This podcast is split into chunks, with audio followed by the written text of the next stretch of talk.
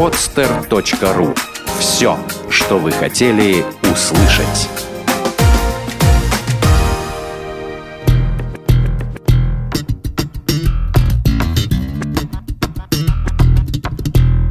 Привет, я Александр Чуев. Здравствуйте, я Сергей Нейман. Герой программы – писатель-публицист Николай Стариков. Здравствуйте. Здравствуйте, Николай. Давайте сначала немного побеседуем, а потом пообщаемся с залом. А, и сразу к делу. Николай, с чего вы взяли, что Путин восстанавливает мощь России? Вообще, объективно, если посмотреть на ситуацию, которая была в нашей стране в 2000 году, когда Путин пришел к власти, и сегодняшняя ситуация – это две разные – Самое главное, что снят с повестки дня вопрос о распаде страны, который, к сожалению, в 2000-1999 году был просто вот самым животрепещущим. Уже так часть элиты фактически смирилась с тем, что наша страна распадется. На Урале, я напомню вам, уже запустили уральские франки, там в Екатеринбурге был создан парламент двухпалатный, то есть практически прообраз отдельного государства. Сейчас всего этого, слава богу, нет. Я являюсь категорическим противником вступления России в ВТО. Я свою точку зрения не поменял. Мои единомышленники и я, мы продолжаем считать, что это большая ошибка вступления России в ВТО. А почему мы тогда вступили? Вот это интересный вопрос. Я думаю, что здесь есть колоссальное давление Запада, которое оказывается на нашу страну. Но в любом случае мы должны были это давление выдерживать и еще лет 18, как мы делали до этого, вступать в это, все вступать, вступать, вступать, но на самом деле лавировать и в, не, в эту организацию не входить. Потому что ничего хорошего от вступления Всемирную торговую организацию для российской экономики не будет. Путин предотвратил переход контроля за нашими природными ресурсами в руки западных э, компаний. Это да. Там два момента следует э, выделить. Первое – это э, отправка отдохнуть на свежем воздухе Михаила Ходорковского, который собирался продать свою компанию «Юкус» американцам и уже практически обо всем договорился, и при этом деньги, полученные от продажи, собирался потратить на скупку парламента оптом и в розницу, когда он финансировал избирательные кампании всех парламентских партий одновременно. То есть фактически получалась такая ситуация, что контроль над природными ресурсами уходит американской монополии, а на напечатанные в Америке компьютерные нолики. Америка через Ходорковского получает контроль над нашим парламентом. Вот этой ситуации был поставлен блок – Угу. Так, как позволяло наше законодательство на основе э, того, как сделали когда-то наши американские партнеры с э, гангстером, как вы знаете, Аль Капоне, который тоже сел в тюрьму э, за неуплату налогов. И потом уже вышел из этой тюрьмы лет через 7 или 8, я точно не помню, таким старым, больным, и уже, в общем, больше активной какой-то деятельности не э, занимался. Не дали взять западным монополиям, и сейчас единственная монополия западная, которая все-таки влезла к нам до значит, посадки Ходорковского, ТНК БП, она была создана в, при, при Путине. И сейчас, если вы посмотрите историю вот это, этой компании, у нее все время какие-то сложности. То визу не дают ее сотрудникам, то, значит, там еще какие-то сложности. И эти сложности будут продолжаться с этой компанией до тех пор, пока англичане не продадут свою долю в ней. Потому что если вы приглядитесь, что там за персоны стоят во главе, ну, казалось бы, нефтяная компания, да, она создана одной из наших компаний нефтяных и British Petroleum, такой вот симбиоз.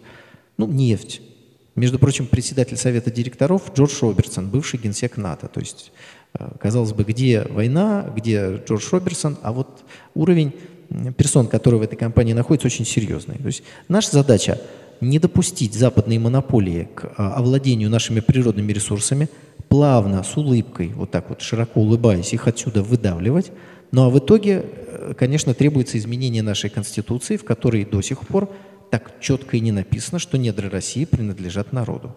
Можно говорить об э, остановке войны в Чечне. Конечно, это важнейший важнейшее достижение э, Хотелось нынешнего бы, президента. Это Безусловно, назвали. наши солдаты Лишним гиб... это не будет. Конечно, давайте назовем. Наши солдаты гибли, теперь, слава богу, наши солдаты там не гибнут. Это важнейший момент. Удалось конфликт на Кавказе передать для решения в руки самих кавказцев. Вы смотрите, как они хорошо там, в общем, друг с другом разобрались. Теперь в Чечне порядок наведен, ну, стопроцентной тишины еще нет, но это э, было так всегда.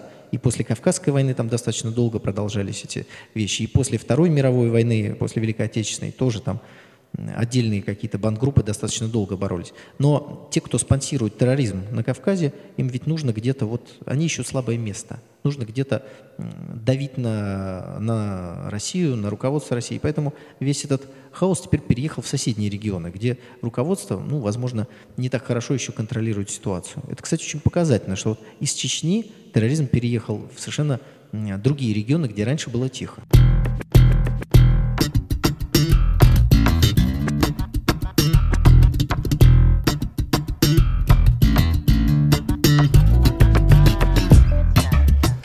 Николай, скажите, а вообще э, корректно и э, можно ли сравнивать Путина со Сталиным, вот как двух государственников? Ну, что называется, с, с, по канонам независимой, в кавычках, журналистики, можно сравнивать кого угодно с кем угодно. Если же говорить о корректности такого сравнения, то вроде бы, конечно, два государственных деятеля, два руководителя России, и сравнить можно. Когда мы начинаем сравнивать, мы увидим много общего. Например, Сталин и Путин двигаются в сторону суверенитета. Сталинский путь от обретения полного суверенитета до, то есть от начала до обретения этого суверенитета занял, ну, фактически 22 года. Потому что я бы сказал, что в 23 году стартовали и в 45 году закончили. И уже окончательно полный суверенитет Советского Союза – это обретение ядерного оружия в 49 году, когда Советский Союз уже был обезопасен от какого-либо внешнего нападения. Путин, начиная с 2000 года, то есть уже 12 лет, движется в сторону обретения суверенитета России. При этом сталинские методы это одни методы. Путинские методы — это совершенно другие. Это более мягкие методы. Вообще, мне кажется, что наш сегодняшний президент в глубине души, а может быть и публично, где-то дал обед, который когда-то дала императрица Елизавета Петровна. Она вступила на, престол и сказала, что значит, ни одна капля крови в течение ее царствования не будет пролита. И вот сдержала этот обед. Такое впечатление, что наш нынешний президент дал ровно такой же обед. Потому что э, даже очень часто возникает ситуация, когда наказания, которые несут люди, совершившие либо преступление, либо какой-то должностной проступок, части населения, давайте скажем так, кажутся очень мягкими. И в этом смысле высказываются претензии к руководству страны, что вот как-то вы, вы очень мягко поступаете. Ну, угу. видите, есть вот... А есть вот из-за этой мягкости, насколько президент контролирует э, э, вообще власть и э, насколько он контролирует элиты? Я думаю, что, во-первых, говорить о российской элите как о неком ордене меченосцев вообще ну, не приходится. Да? Давайте, опять же, если мы вот так сравниваем нынешнее время и сталинское время, вспомним ситуацию, которая была э, в те времена. Казалось бы, партия большевиков, прошедшая через подполье, ну, кто сидел, кто бегал от жандармов, кто был в ссылке, это не важно. Потом гражданская война, казалось бы, должно сплотить, то есть э, единомышленники такие вот пришли к власти. И что мы видим? Мышиная борьба, борьба за власть, э, обвинения друг друга в правых левых уклонах. И потом, потом, не Сталин первым начал проливать кровь. Сталин был наиболее мягким, я об этом тоже пишу в книге. То есть расстрелять кого-либо из этих уклонистов требовали совершенно другие, кстати, которые тоже потом окажутся на, скамье подсудимых, признают свою вину и понесут наказание. Вот что интересно. То есть люди вроде бы единомышленники, спаянные какой-то внутренней дисциплиной, выигранной гражданской войной, вообще не были никакими единомышленниками. То есть это был клубок змей, по большому счету. Что же говорить о нынешней элите, которую сплачивает в основном счета в одних и тех же а, английских банках? Вот что их еще между собой сегодня может спаивать? Государственной идеологии нет. У нас в Конституции есть прямой запрет. Нет никакой государственной идеологии. Вот прямо написано. Что еще может этих людей сплачивать? Если их дети учатся в Лондоне, если их деньги лежат там, если украв миллион, два, три, десять, они бегут сразу в Лондон, то вот этих людей называть элитой невозможно. А какие у них вообще интересы? Вы знаете, хотел бы я их спросить, какие у них интересы. Вот очень боюсь, что их интересы сводятся к э, сотовому телефону с бриллиантами, счету в каком-либо банке и вот безудержной жажде зарабатывания новых денег. Это очень плохо. Потому что Сталин ходил в одном и том же френче, в одних и тех же сапогах, никакого имущества после своей смерти вообще не оставил. Потому что главное для него был интересы страны. Вот я очень хочу, чтобы к власти в России, с поправкой на 21 век, конечно, пришла именно такая элита, которая в первую очередь будет патриотичной, национально мыслящей, а вот зарплата, какие-то материальные блага будут приятным дополнением ко всему этому. Угу. Вот смотрите, у Путина, мы пришли к выводу, что у Путина интерес это государство. Вот хотелось бы мне как молодежи понять, а к кому еще можно присмотреться? То есть вот кто вместе с Путиным, кто, э, э, кто его команда? Ну, знаете, я думаю, что о его команде лучше спрашивать его. Да? Есть э, правительство, есть э, люди, которых он ставит на ключевые посты, есть какие-то еще фигуры, которые э, в той или иной степени с ним э, связаны. Поэтому здесь ситуация такая. Есть человек, который возглавил страну, и он должен эту страну контролировать, он должен направлять ее развитие в определенные русла. И поэтому он старается использовать все рычаги, которые есть. А вот вы считаете Дмитрий Медведев, вот все говорят о тандеме, да, Путин-Медведев. Вы считаете это тандем или это все-таки такие компромиссные фигуры разных элит? Нет, ну, э, собственно говоря, у меня нет сомнений в том, что на сегодняшний момент политическую повестку дня в России определяет президент Владимир Путин. И что эта же ситуация была с 2000 года. Вот здесь у меня никаких сомнений нет. То есть я исхожу из фактов. Второе.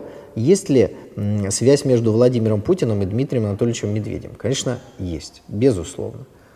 Они определенным образом выстроили властную структуру в России – и эта вот структура прошла через определенные изменения, и сегодня опять президент Владимир Путин, а Дмитрий Медведев, значит, э, сейчас возглавляет правительство.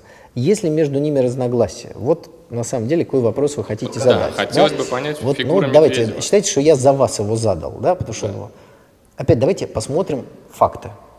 Давайте. Просто посмотрим факты. Лето 2011 года. Ситуация в Ливии. Владимир Путин говорит о том, что это крестовый поход, что по-русски на самом деле означает нарушение международного законодательства и правовой беспредел со стороны Запада. В тот же день Дмитрий Анатольевич Медведев говорит на камеру в прямом эфире фактически о том, что решение не заблокировать э, резолюцию ООН по Ливии – это его личное решение, которое он значит, э, воспроизвел, и он поручил Министерству иностранных дел поступать именно так. То есть оценки ход. и поступки совершенно очевидные, разные. А это не спектакль, может, какой-то политический? Ну, вы знаете, додумывать можно Сложно. что угодно. Конспирология Мы... вас не интересует? Нет, да? меня конспирология вообще не интересует. Мы исходим с вами из, из факта. Вот этот факт существует. Берем второй факт. В декабре месяце очень громко на камеру нам говорят о том, что э, клевета – это устаревшая статья Уголовного кодекса, и фракция «Единая Россия» выступает в Государственной Думе с инициативой удалить статью клевета из Уголовного кодекса. Президент тогда был Дмитрий Анатольевич Медведев, напоминаю.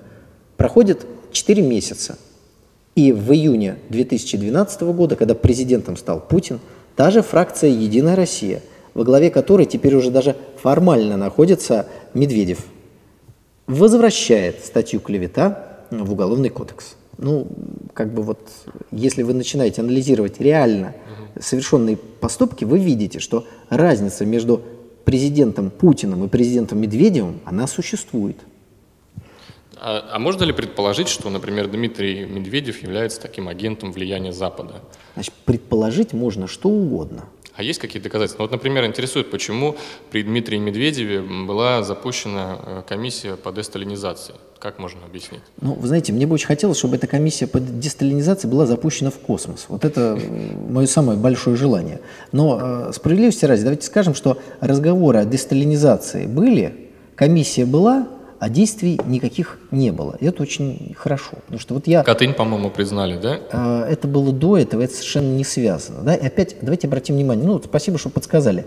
Кто признал вину России за несовершенные преступления, за расстрел, которого не было, который на совести немцев? Медведев.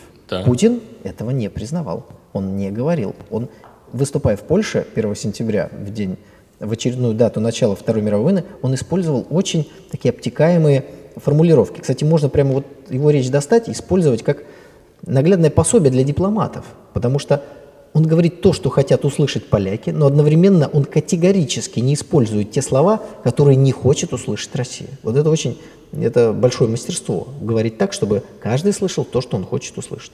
Угу. Это тоже было. Да, э, ну вот смотрите, если на э, там, политическом поле э, Путин все эти инициативы Медведева да, подбирает под себя и обратно выстраивает в интересах государства, то почему-то в информационном поле, вот э, если мы повесим такой ярлык на Медведева, как либерал, главный либерал да, э, в стране, то э, либеральные площадки очень широко представлены в информационном поле. Там «Эхо Москвы», «Дождь», «Слон». Да? А почему никто не защищает собственно, государство. Почему сегодня, если ты против Путина, то ты герой, вот, а если ты за Путина, значит, ты шлюха продажная.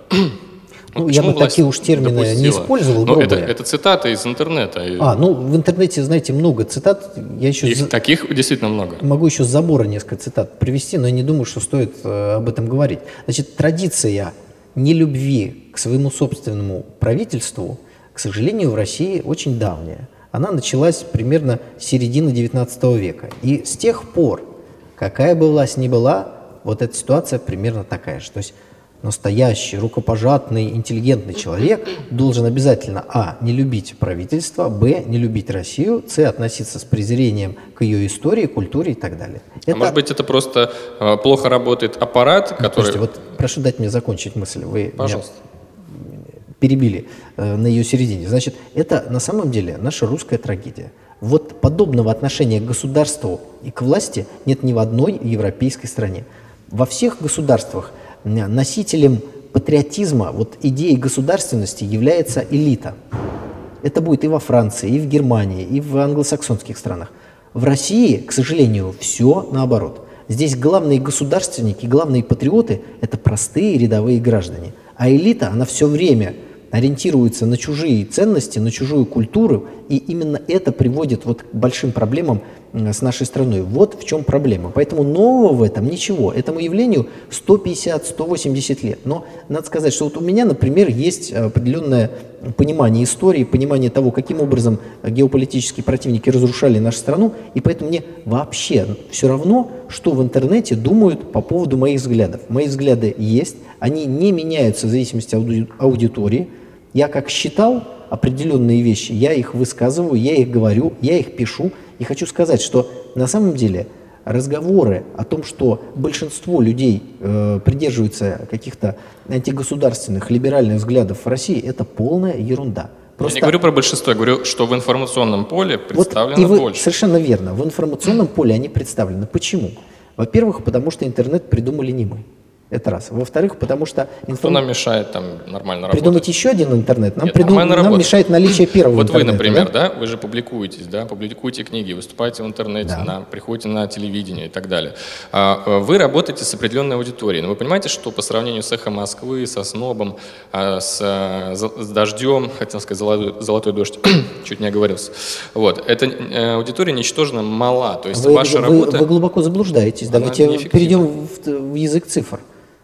Посещаемость моего блога в день 20 тысяч человек. В месяц порядка 300 тысяч. Что это на Россию? Почему а вы вот... думаете, аудитория телеканала «Дождь» значительно больше? Там примерно э, 20-40 тысяч человек в день. Это на, очень во многом накрученные цифры. Но одно, я с вами соглашусь, они громче. Почему? Во-первых, потому что на это выделяются колоссальные деньги. Во-вторых, потому что а это... А у нас не выделяются? Дайте мне сказать. Это отработанная машина, которая работает уже десятилетиями. И самое главное – вот когда вы говорите «у нас не выделяется», средства массовой информации России не подчиняются России, управляются из-за рубежа и действуют в интересах Соединенных Штатов Америки и их союзников. Вот в чем дело. У нас нет собственных средств информации. Очень мало. Именно поэтому на дождь деньги выделяются, а на канал антидождь, который бы рассказывал другую точку зрения, денег не будет в ближайшее время точно. Вот в чем То есть для проблема. таких людей, как вы, нужны деньги? То есть нужно спонсировать? Я работаю не ради денег. Просто вы вот строите свое телевидение ВКонтакте, вы знаете, что для того, чтобы существовало телевидение, нужны люди, которые работают. У меня на сайте могут работать э, и работают добровольцы, которые помогают с модерацией, там, в интернет-ополчении такие же люди работают, но они не могут работать сутками, им надо кормить свои семьи. Значит, должны быть работники, они должны получать заработную плату, э, должна быть бухгалтерия, которая эту зарплату выдает и платит налоги, должна быть аппаратура, которая требует денег, должно быть снято помещение, Ну, Я должны быть понимаю, телефонные расходы. цвета. Поэтому Да. не надо говорить, что мне нужны деньги. Для существования любой компании требуются деньги. Уж так устроен мир. Поэтому, когда э, появляются э, какие-то офисы, наполненные людьми, которыми вроде бы э, все добровольцы и 24 часа они сидят, такого в жизни не бывает. Значит, кто-то им эти деньги все равно выплачивает. Вот интересно, а вашу компанию кто-то спонсирует? А что значит моя Ну, компания? вашу работу. Значит, вот как опять, давайте разберемся например. с терминами. Да. У меня есть несколько ипостасей, в которых я э, выступаю. Значит, ипостась первая. Как любой нормальный гражданин России, я работаю и зарабатываю деньги на хлеб. В данном случае я работаю в коммерческой структуре. Второе. Первый канал. Я, да, я писатель, который пишет книги. Для этого деньги никакие не нужны. Для этого нужен компьютер, книги, которые прочитать, знания и желание все это Импульс чисто ли- личный, мотивация Конечно. личная. Вы только, пишете да? книгу, приходите в издательство, если издательство считает эту книгу интересной, оно ее издает. Здесь никаких денег не нужно. Дальше вы, как автор изданных книг, начинаете получать гонорары, если ваши книги пользуются спросом. Третье. Как публицист, для того, чтобы в интернете писать статьи, мне никакие э, деньги не нужны. Я думаю, что любой понимает, что интернет-трафик – это те деньги, которые я могу из своей заработной платы э, оплатить. Все, общественная организация, э, инициатором которой я не выступал, профсоюз граждан России. Здесь денег нет, но у нас и нет э, аппарата, который бы 24 часа занимался какой-то деятельностью и не мог работать на основной работе. Я являюсь председателем партии, которая сейчас находится в стадии регистрации. Так, мимоходом хочу сказать, что нам на первом этапе отказали в регистрации из-за названия «Новая Великая Россия». Вот это к вопросу о ангажированности и так далее. Да? Так вот, политическая деятельность на уровне партии уже не может осуществляться на какие-то вот э, без какого-либо финансирования. Здесь мы откровенно об этом говорим. Естественно, м, когда партия будет зарегистрирована, мы не будем скрывать источники финансирования. У нас есть патриотически мыслящие промышленники, которые готовы нас поддержать. Поэтому, когда вы спрашиваете, кто выступает вашим спонсором, в этом вопросе, во-первых, есть желание подначить. Ну, как говорится, ладно, э, журналист Скорее больше, есть. скорее понять. Вот я, например, там... Ну, я надеюсь, я вам ответил. Вот есть пять разных вариантов, поэтому что вас Да, интересует, вот я все рассказал. Хорошо, но это если вот впрямую. А вот представим, что я, например, Сурков, я говорю там, вот Николай, э, вот было бы неплохо, если бы э, вы написали там книгу про Сталина, а мы вам создадим, создадим там условия наилучшего благоприятствования. Вот и, е- есть ли такой подход? Может быть, где-то такой подход и есть. Вот, может быть, э, уважаемый Вячеслав Сурков вызвал, значит, Сванидзе или Млечина и попросил их написать книгу, соответственно, о- Дмитрия Анатольевича Медведеве. Я не помню, кто из, значит, из этих писателей написал книгу о э, Медведеве. Возможно, такое и было. Но, во-первых, я никогда в жизни не встречался с Сурковым, во-вторых, меня никто никогда не просил не писать никаких моих книг.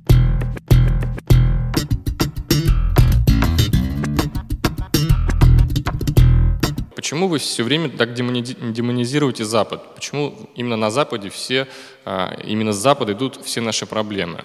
Давайте попробуем демонизировать Восток. Назовите, пожалуйста, проблему. Зачем вообще кого-то демонизировать? Действительно, никого демонизировать не надо. Поэтому я исхожу в своих книгах из фактов. Вот если вы от- откроете мою книгу, в чем как бы проблема для тех, кто пытается меня критиковать? Они не могут опровергнуть факты.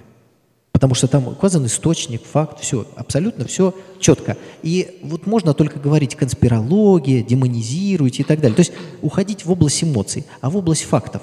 Революцию 17 года, я вам говорю как человек, исследовавший этот вопрос, сделала британская разведка. Как вы считаете, я как патриот России должен быть им благодарен за то, что в результате этой революции, гражданской войны и всей цепи последующих проблем погибли десятки миллионов моих соотечественников. Я их что, любить за это должен? А- Уважать я за их Нет, это ну должен? понятно, В да. 91 году крушение Советского Союза было обеспечено в интересах Запада. Ну, не Северная Корея выиграла что-то от крушения Советского Союза. В Лондоне Горбачев отмечает свой день рождения. Я что, должен быть признателен Горбачеву и Западу за то, что они совместно разрушили мою родину, расчленили ее и уничтожили многие завоевания, за которые кровью заплатили мои дети. Я их что, любить за это должен? Нет, нет, во всем просто нужно знать меру. Скажите, Подождите, а давайте, что- а давайте подождите, вот, вот объясните мне, пожалуйста, меру, Вот я- меру да. Любви, ненависти, каких-то чувств по отношению к стране, когда вы точно знаете, что она разрушила вашу родину, семью, страну. Вот где мера? Объясните мне. Да, все очень просто. Если а, в первую очередь, мне кажется, нужно спрашивать себя, а что я сделал не так? Вот э, что наша страна э, делала не так в ходе Это своей очень истории? красивые Но- слова. Мы но- говорим про 17 год. Что вы в 17 году сделали не так? Да. Что вы лично, вам в 91 году сколько лет было? Господи, три года. Три года. Вот, вот ваши слова возвращаю вам. Что вы лично в три Не, ну года вы- сделали не так? ну вы передергиваете. Не занимайтесь демагогией. Я не занимаюсь. Есть Вот, люди, ну, есть ну, государства, давайте, которые ведут с нами борьбу.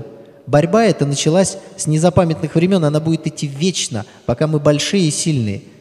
Хорошо, давайте вот чуть глубже копнем про эту войну. А в чем принципиальная разница между Западом и нами? Вот между западным человеком и- нашим? А вы этой разницы В не ощущаете? зам- разница мировоззрения? Вы не ощущаете этой разницы? Ну не отвечайте вопросом на вопрос. Но мне интересно ваша тоже точка Я зрения. знаю, в чем. Вы знаете. Для, для себя. Хорошо, тогда я рассказываю вам свои собственные э, мысли. Россия и Запад – это две разные цивилизации. Вот когда нас сравнивают, например, давайте возьмем Россию, срав- сравним с Бельгией. Одна страна, другая страна. Сравнение вообще некорректное. Бельгия – это маленькая часть большой западной цивилизации. То есть англосаксонская цивилизация, она потихонечку вобрала в себя всех своих бывших противников и вот является на сегодняшний момент неким таким монолитом.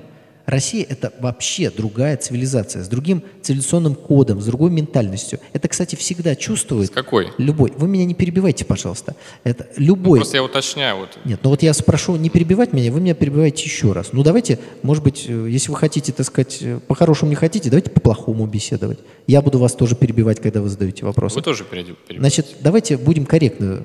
Я не закончил свою мысль, и прошу дать мне возможность ее закончить. Россия – это отдельная цивилизация, это другая ментальность. Это чувствует любой человек из русской цивилизации, приезжающий на Запад. Вот приезжает чеченец, приезжает татарин, еврей, который живет в России, русский. Они себя все в Европе чувствуют русскими. Потому что вся та вот незначительная разница в традициях, культуре, которая есть внутри России между нами, это ничто по сравнению с пропастью между нами и Западом. Это другой мир, вообще другой мир. Поэтому они не понимают нас, мы не понимаем их. Мы белые, они белые. Вот это единственное, что, как говорится, нас сближает. Это дает иллюзию, что мы одни и те же. Поэтому попытки Россию э, куда-то втянуть в Европу – это полная глупость. Это потеря своей собственной цивилизационной идентичности, которая ничем, кроме крахом, закончиться не может. Кроме того, посмотрите просто на карту. Что такое Европа и что такое Россия? Как можно Россию, так сказать, присоединить к Европе? На территории России есть огромные области, населенные народами, которые себя к Европе вообще никак не относят и не собираются этого делать. Ну, представьте, например, Дагестан, там 100 народностей. Кто из них считает себя европейцами? Калмыки. Никакие калмыки никогда не считают себя европейцами. Это люди совершенно другой культуры, другого Но я спросил не про Европу, я спросил А про я вам ответил так, как Запад. посчитал нужным. Да, и вы сказали другое, другая ментальность. Так вот, э, я так и не понял из вашего широкого ответа, в чем, собственно, заключается эта другая ментальность. Пожалуйста, я специально для вас один маленький пример. Что такое православие? Православие – это служение Богу, это самопожертвование. Что такое протестантизм? Это договор с Богом. Я пожертвовал на церковь, поплясали, попели «Аллилуйя», и я с Богом договорился. Именно поэтому человек русской культуры, русской цивилизации, он готов пожертвовать своей жизнью, готов служить Богу, служить отчизну. Раньше говорили служить царю. На Западе ничего этого нету. Поэтому западные э, солдаты офицеры, они легко сдаются в плен. Они не понимают, как можно пожертвовать жизнью во имя Отечества. Они не понимали это сто лет назад, они не понимают сейчас. А вот в этом самопожертвовании есть великий смысл. И когда несколько мальчишек-десантников из Псковской дивизии вопреки какой-либо логике западной не сдаются в плен огромной банде террористов, в этом есть великий смысл. Потому что в следующий раз никто не захочет связываться с русскими, потому что он будет знать, что даже победа над русскими, она может быть только временной и может быть такой дорогой, что лучше ее не осуществлять. А английские спецназовцы просто сдаются в плен. И все. Ну, собственно, это я и хотел от вас услышать. про мировоззрение.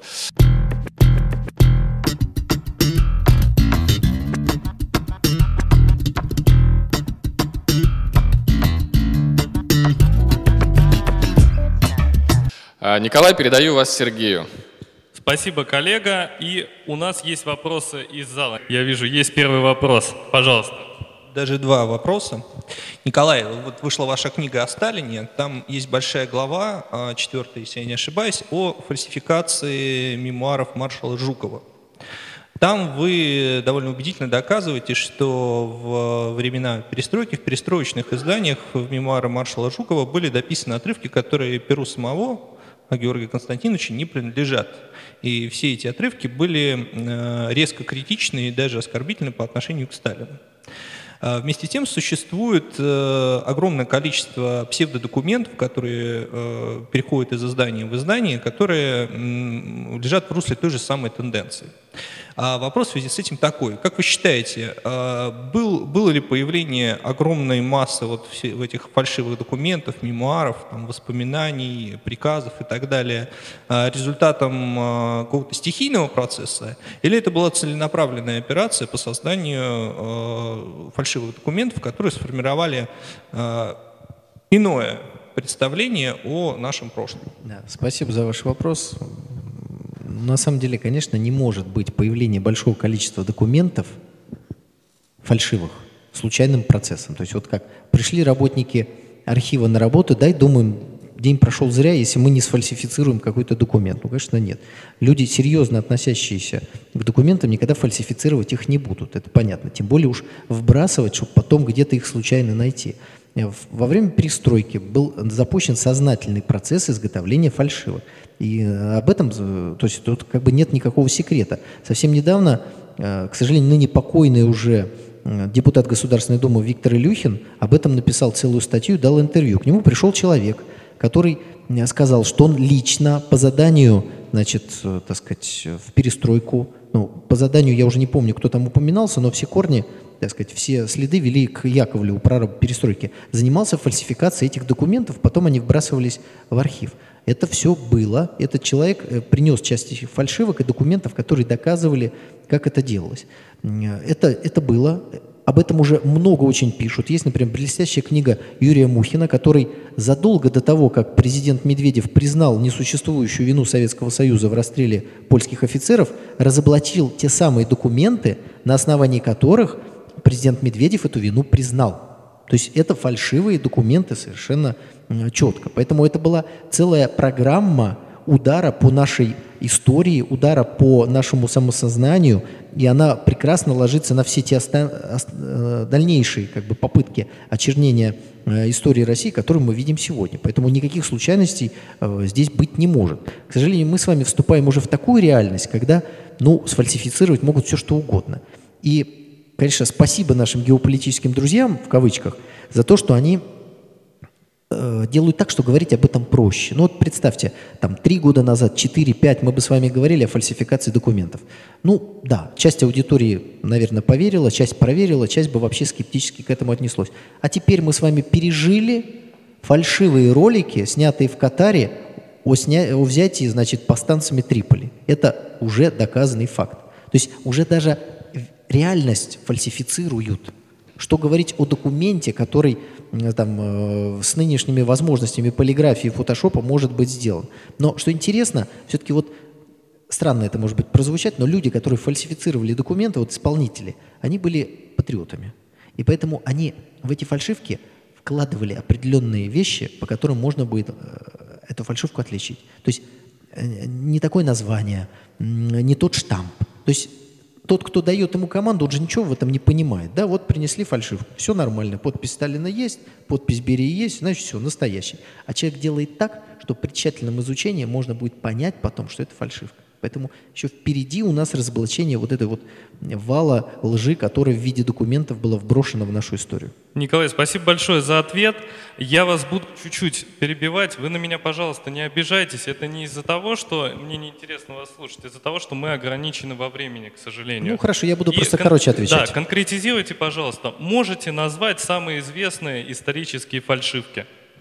Ну, раз мы говорили о Катыни, то там есть письмо, я не помню фамилию, мини- министра внутренних дел, значит, э, которым, как вы говорите, Круглова, да, в которой он говорит о том, что якобы на имя Хрущева, где он, собственно говоря, говорит о том, что Советский Союз расстрелял этих бедных несчастных польских офицеров. Вот это одна из известнейших фальшивок. Вторая – это так называемые секретные протоколы договора о ненападении Германии, который был заключен между Советским Союзом и Германией, который подписывали Молотов и Риббентроп 23 августа 1939 года. То есть это тоже фальшивка? Вполне возможно. Дело в том, что никто оригиналов не видел. И опять же, э, момент, когда всплыли эти фальшивки, их Яковлев, тот самый, который вот главный фальсификатор перестройки, принес на съезд народных депутатов Советского Союза и тряс ими но это были ксерокопии с ксерокопии из немецкого архива, где нет оригиналов. И в советском архиве тоже нет оригиналов. Хорошо, понял. Спасибо, Николай. И еще у кого-нибудь есть вопросы?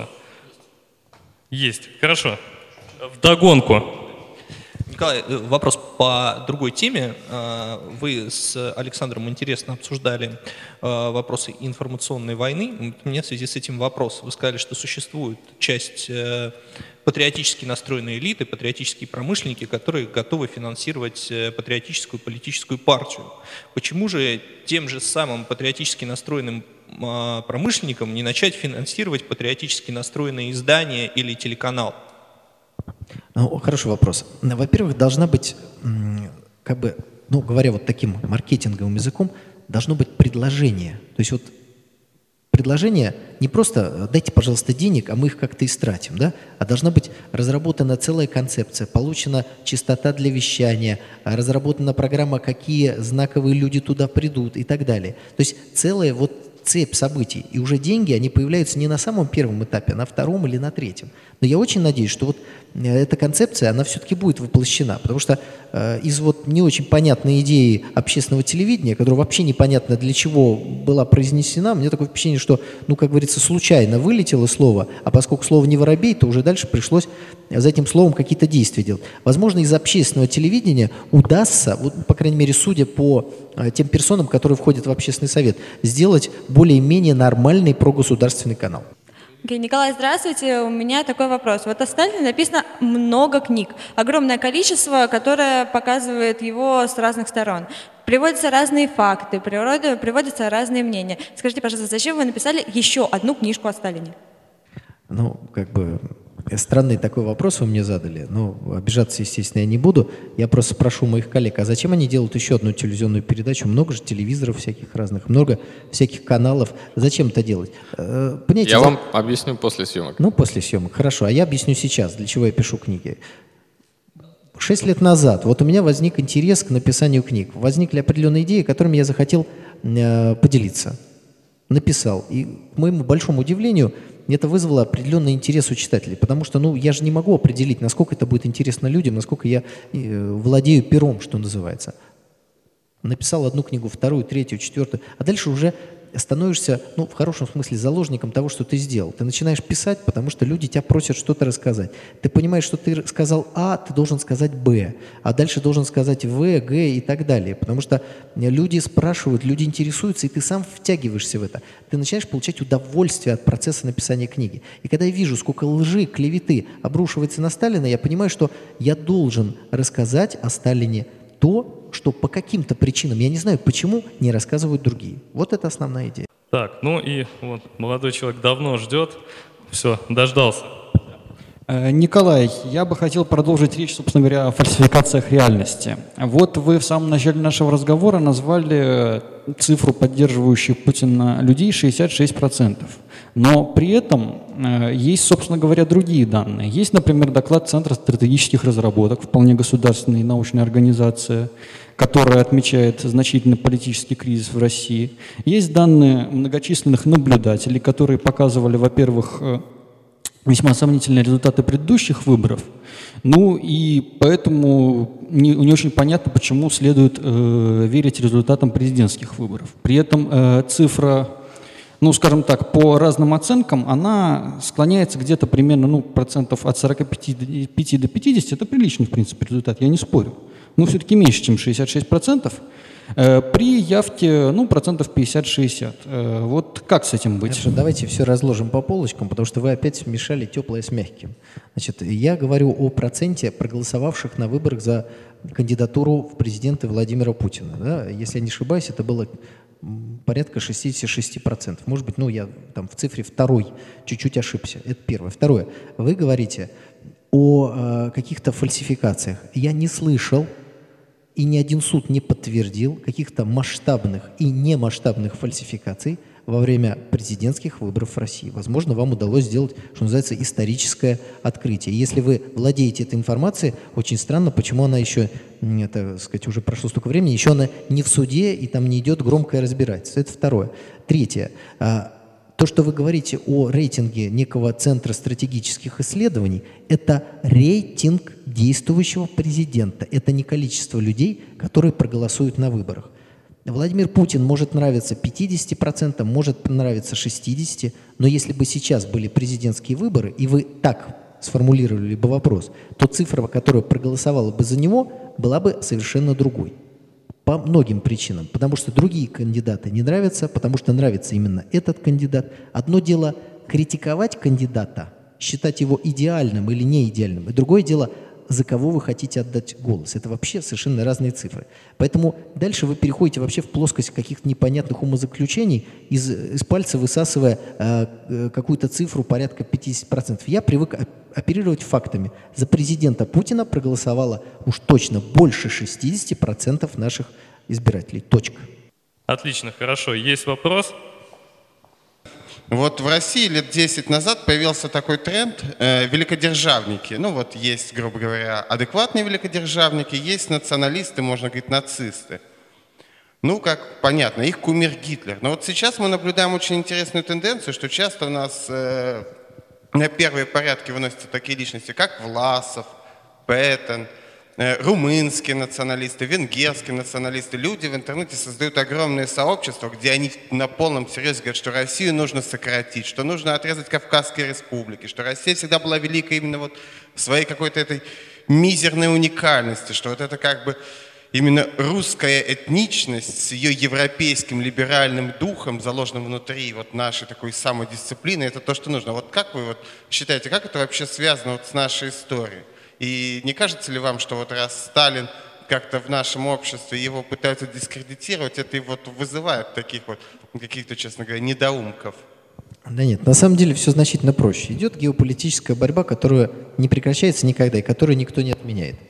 И по большому счету нашим геополитическим друзьям совершенно все равно, под каким соусом Россия будет разрушена. То есть Кавказ отделится от России, Россия отделится от Кавказа, Сибирь отделится от России, э, Чечня заявит о суверенитете, или Воронежская область вдруг почувствует свои исторические корни и какую-то уникальную самобытность. Совершенно неважно. Главное запустить процесс раз, развала большой страны. Откуда вы его будете запускать, вам все равно. Поэтому вы играете на всех полях сразу. Ведь деньги для вас ничего не стоят вообще в сегодняшнем мире. А для разведки ну, разрушение страны конкурента – это ну, несопоставимые какие-то траты. Поэтому деньги даются псевдо вот этим э, патриотам, которые говорят, что Россия должна стать маленькой. Хочется спросить, это же когда Россия была великая и маленькая?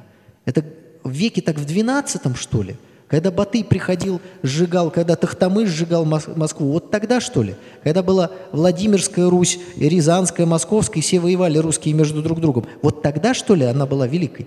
Ведь процесс объединения русских земель шел параллельно с увеличением территории России. Как только Москов, Москва стала э, главенствовать над другими княжествами, немедленно началось расширение империи дальше – вошла Казань, другие государства вошли, значит, там города, царства и так далее. Никто не исчез, никто не пропал. Я просто скажу один факт, что когда брали Казань, большая часть войска Ивана Грозного состояла из этнических татар. Их было больше, чем татар, которые защищали Казань. То есть это был чисто такой феодальный конфликт. Часть признала уже московского государя, часть служила другому государю.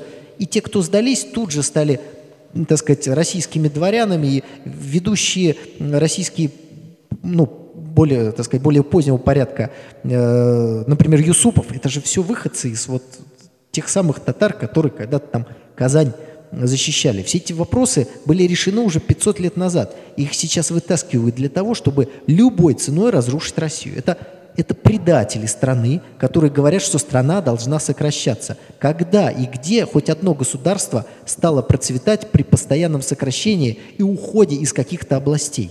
Такого в истории не было. Это предатели, получающие деньги от иностранных разведок. Ну, руководство точно получает эти деньги. Часть рядового состава, безусловно, люди деморализованные пропагандой. Но они должны понимать, что любое развитие народа и страны – это, наоборот, экспансия, это движение вперед, это расширение своего влияния. И мы видим, что западный мир именно так движется. Не собираются Соединенные Штаты распадаться на 50 маленьких демократических государств, вспоминая о том, что они реальные государства.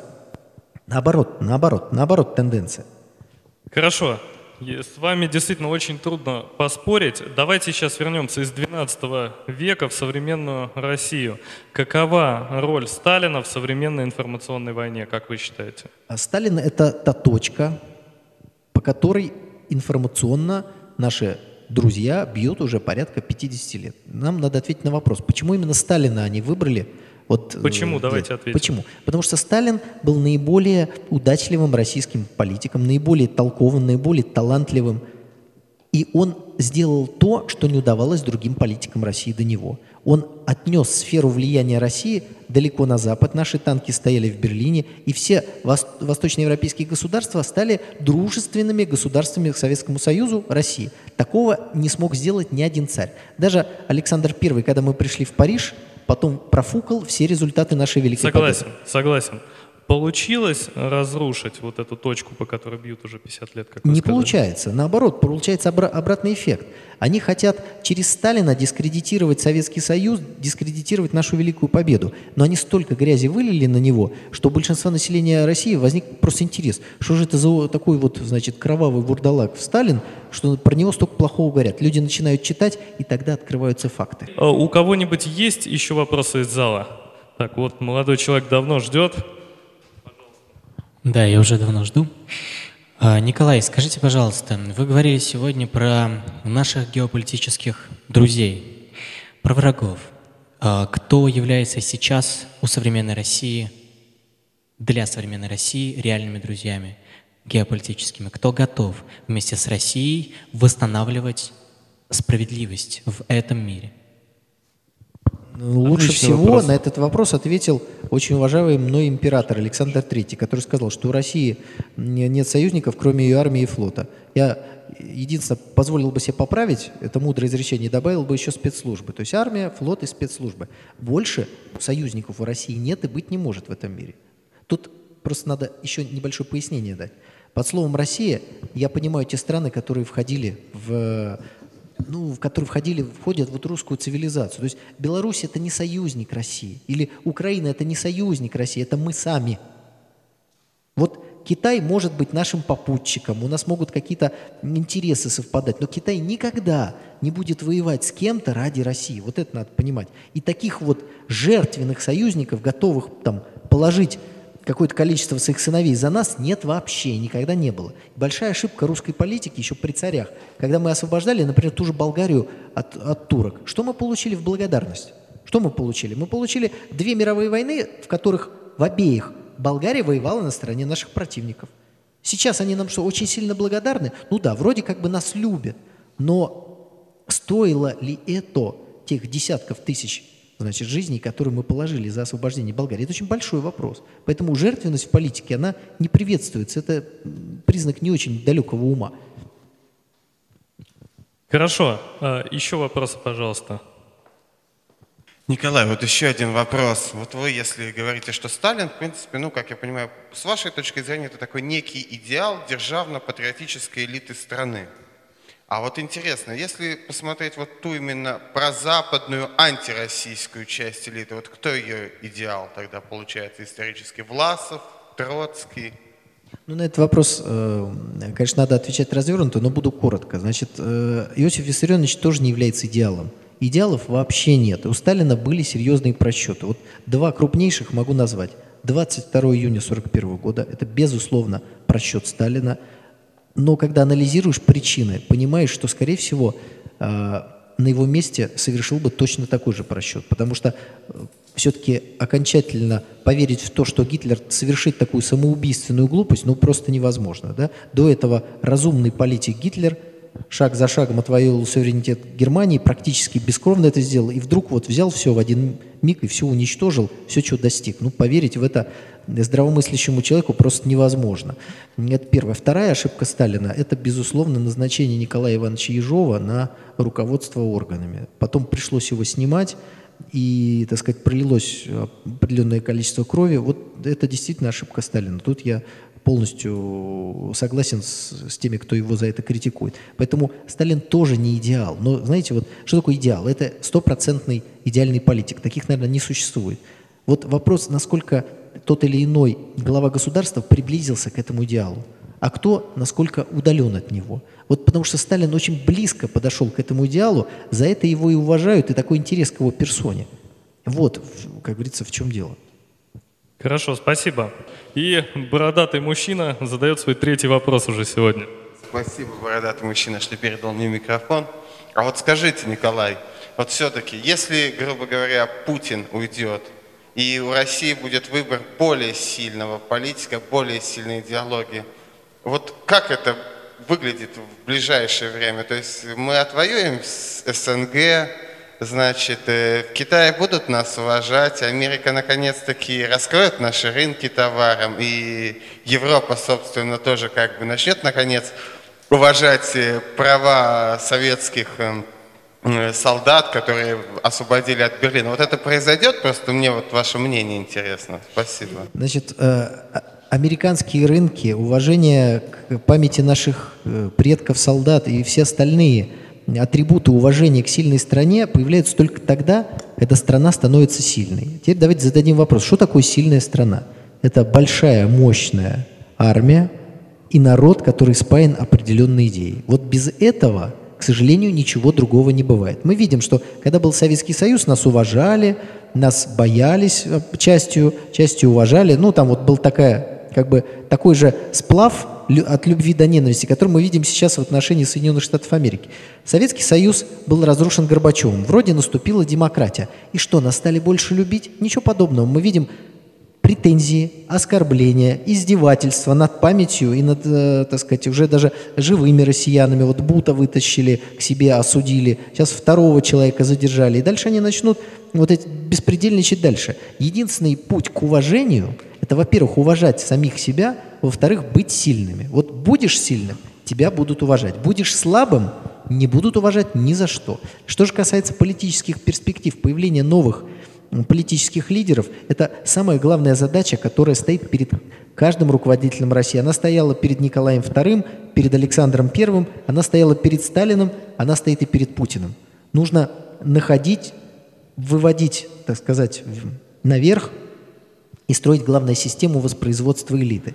Потому что нынешняя элита, большей частью это не элита, а просто накипь, которая со временем должна уехать в Лондон. Им в Лондоне нравится, у них там деньги, дети, вот пускай там в своем Лондоне и, и живут. А у нас должны появиться люди, которые мыслят другими категориями, которые любят родину в первую очередь, а не зарплату.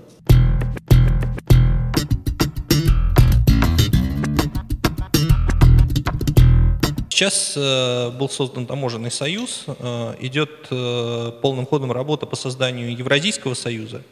Расцениваете ли вы это новое образование, которое там, родилось из э, переговоров президента Путина, президента Назарбаева и президента Лукашенко, как э, некую, некое воссоздание Советского Союза, и каковы, на ваш взгляд, перспективы этого образования там, в ближайшие 10 лет? Будет ли в нем единая валюта, будет ли в нем э, органы там, общей надгосударственной власти, такие как Евразийский парламент и так далее, и сможет ли он, э, сможет ли это образование э, избежать судьбы Европейского Союза, который, как известно, сейчас находится в глубоком кризисе?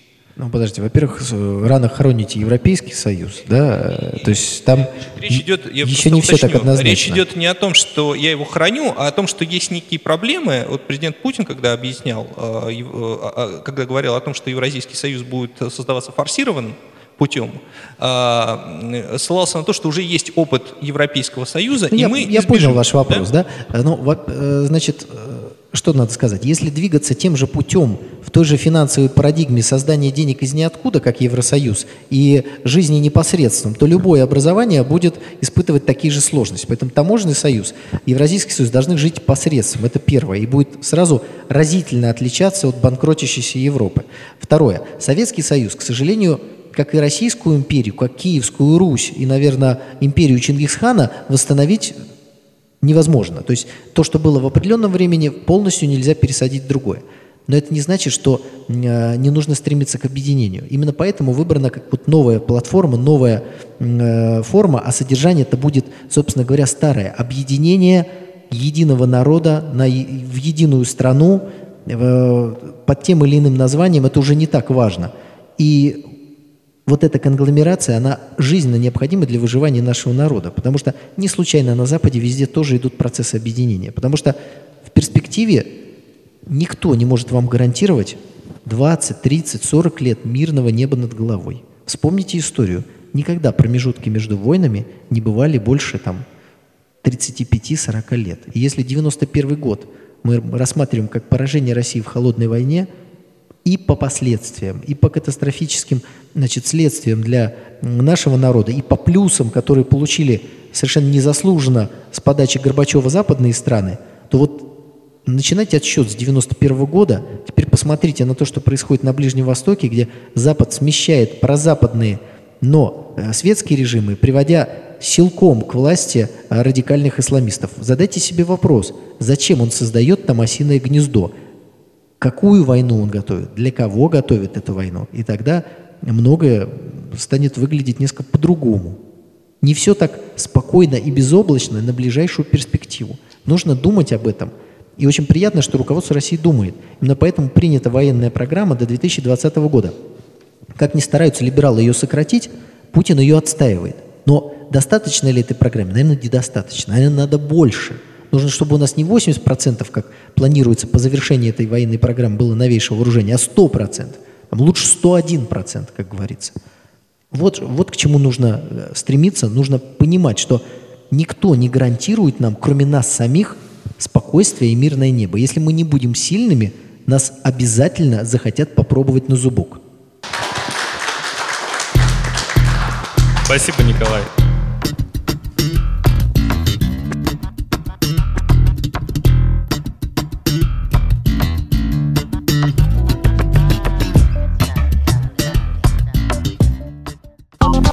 Сделано на podster.ru